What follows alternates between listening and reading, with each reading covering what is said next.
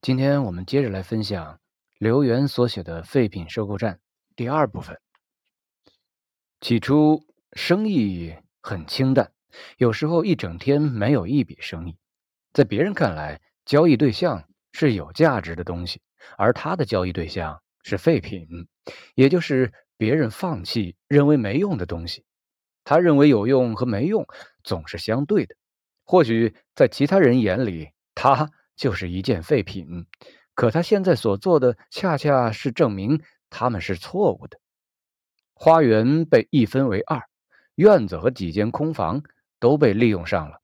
他在门墙钉上一块木板，“废品收购站”，字体工整，用的是废旧的红油漆。巷子外的十字路口，他钉了同样两块木牌，那儿有一个很大的焦煤厂。同样，碳渣和垃圾到处都是。一到雨天，水泥路就被各种轮胎碾成抽象的水墨画。雨天过去，他把茂密的爬山虎全部砍掉。他放下斧头，感觉自己脱胎换骨，像换了一个人。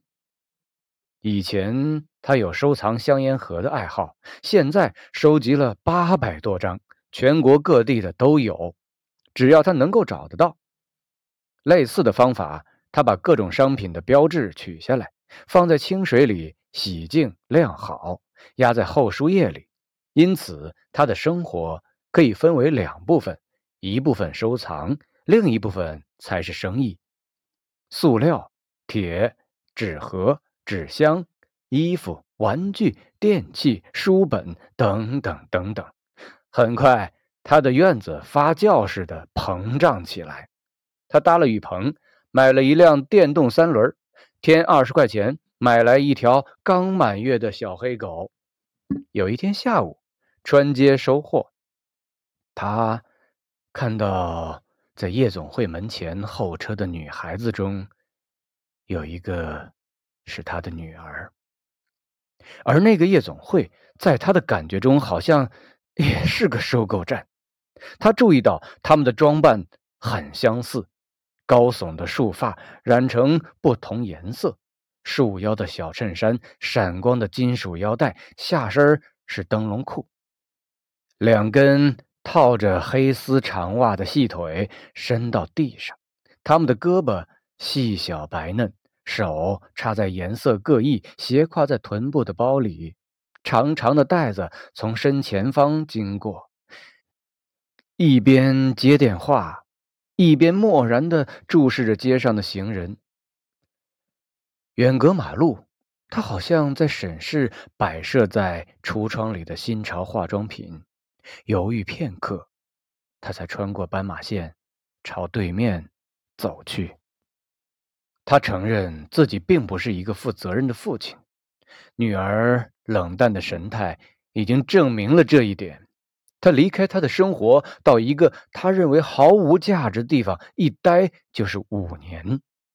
眼下的情形是，女儿和儿子在以同样的方式惩罚他们的父亲，而且时间和强度更为持久。看到他一直抬头沉默着，女儿走下台阶，对父亲说：“我在工作。”还有什么比这句话更具有力量呢？父亲默默忍受着对方的冷漠和愤怒，心里想：难道站在豪华的夜总会门前招揽顾客，比一个收破烂的更可耻吗？但是有这样一位父亲，绝非一件值得炫耀的事实。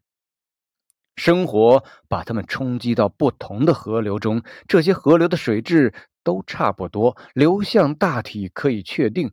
假如按他原来的观点，他们几乎算是漂流物中的垃圾，没有理想，随波逐流，价值观支离破碎，世界观更谈不上。但换个角度，他一生所秉持的理念又给他带来了什么呢？他曾想给他们找个继母，最后他放弃了这个想法。或许在他们的眼里，他应该被称作愚蠢、自私、抱残守缺的救世主吧。他告诉女儿，他回来了，仍住在原来的地方。女儿望着马路对面的垃圾车，直到他离开时，仍然站在那里。他伫立在台阶上的样子，让他想起他小时候在学校门前等待他的情景。那时候，他梳着两根毛辫子，穿着粉红色连衣裙，还未等他扎好自行车，就喊着“爸爸，爸爸”。像他渴望他那样张开双臂，从街对面跑过来。此刻，他难过的想到，女儿自始至终未喊他一声“爸爸”。出于某种特殊心理，他越来越喜欢这份工作。他时常久久打量那些整理过的垃圾，想象着在经过第二次加工后，他们崭新的，甚至……与众不同的面目。就过程讲，首先溶解，然后提纯、加工、清除废料。他知道，像废钢、纸张、塑料等产品都要经过类似的工序。